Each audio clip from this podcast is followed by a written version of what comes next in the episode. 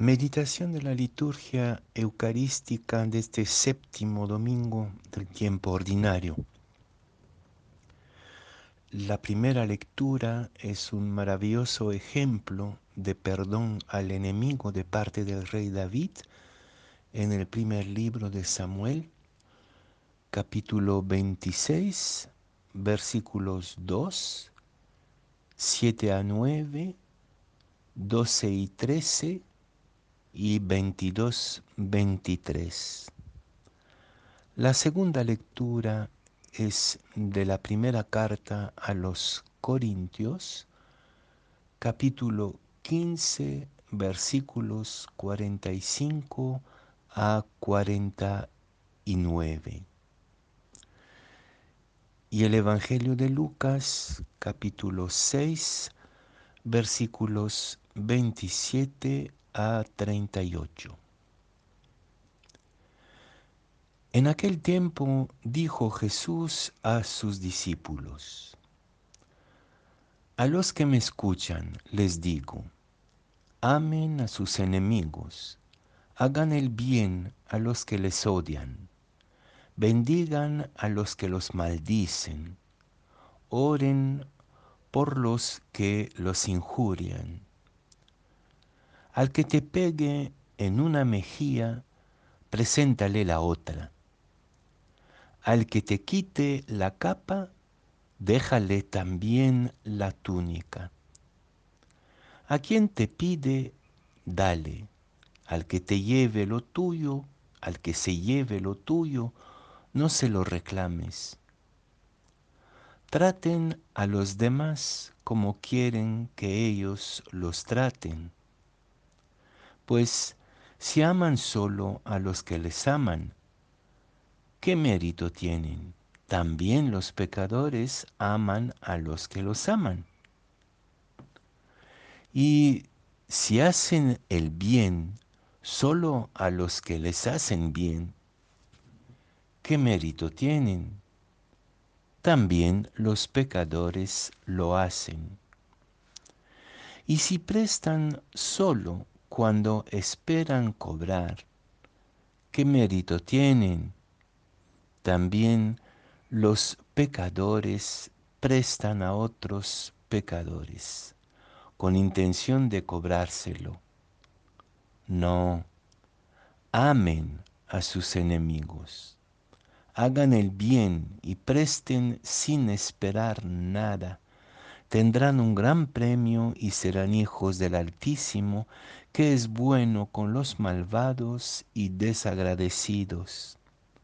Sean compasivos como su Padre es compasivo. No juzguen y no serán juzgados. No condenen y no serán condenados. Perdonen y serán perdonados. Den y se les dará. Les verterán una medida generosa, colmada, remecida, rebosante la medida que usen, la usarán con ustedes.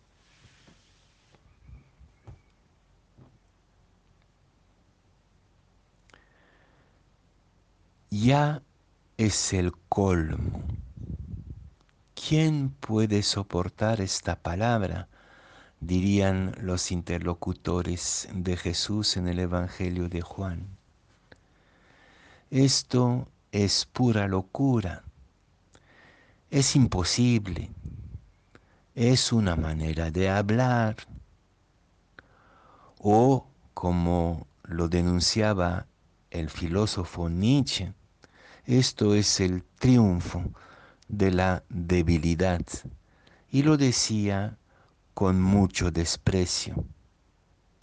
En efecto, en nuestra sociedad humana, lo que sí tiene prestigio es la fuerza, el triunfo de la fuerza. Pero si está ahí esta palabra desafiante, loca, absurda, será solamente como una imagen, como una estampita piadosa o realmente Jesús quiere y cree que es posible ponerlo en práctica. Ahí está todo el desafío de este domingo. Detrás de esta exigencia hay una nueva visión de las relaciones entre nosotros y nosotras. También una nueva visión revolucionaria de la justicia. Y para entender lo revolucionario de la propuesta de Jesús, imitando a Dios, que es compasivo y misericordioso con los malvados y desagradecidos, preguntémonos cómo entrar en este texto.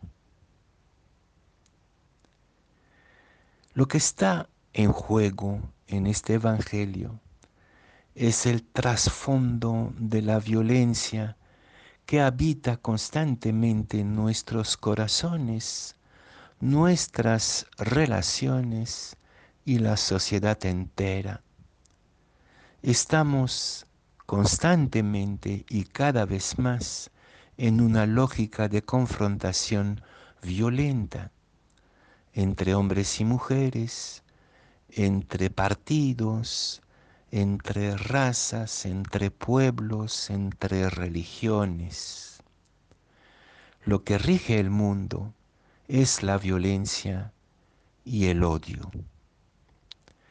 Y el camino hacia la paz, el camino hacia la justicia que tanto anhelamos, es un camino larguísimo en la historia de la humanidad, con algunos avances y con muchos retrocesos.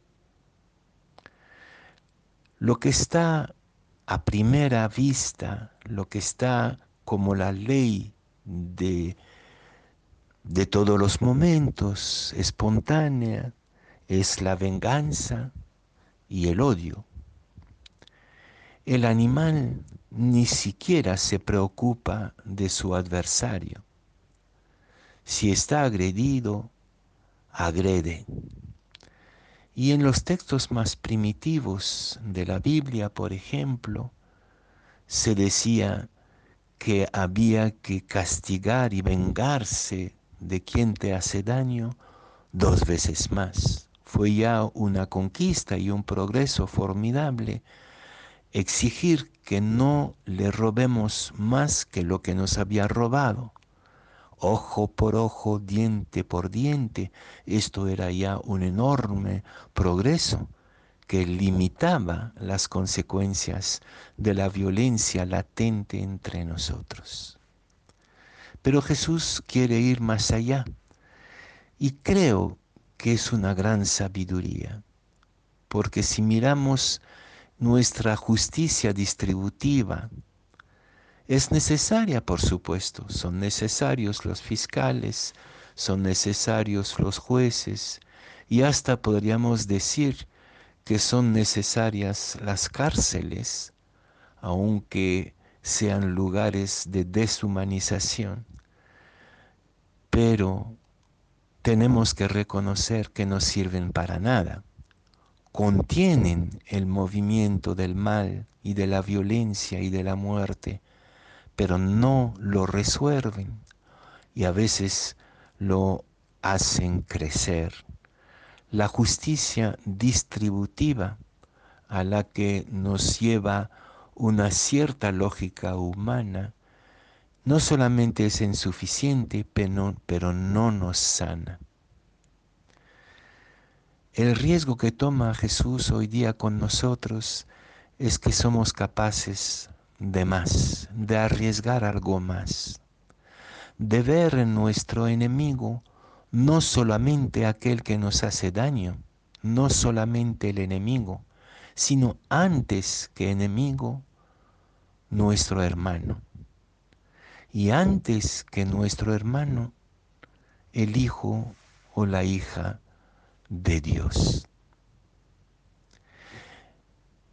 Eso quiere decir que la propuesta del Evangelio es para debiluchos, para atemorizados, gente que no tienen pantalones, como se suele decir, o al contrario, esto es el verdadero camino de los fuertes. Para entender la nueva fuerza evangélica, que es el secreto de la estrategia no violenta, creo que aquí tenemos la carta magna de la no violencia cristiana, que después va a dar montón de frutos en otras espiritualidades también. Esta no violencia cristiana es la fuerza por excelencia. Lo primero que dice el discípulo de Jesús o la discípula de Jesús a quien lo agrada, lo agrede, perdón, es que que me pegues una mejilla o la otra mejilla, no me vas a jalar en la lógica de la violencia que solo engendra violencia.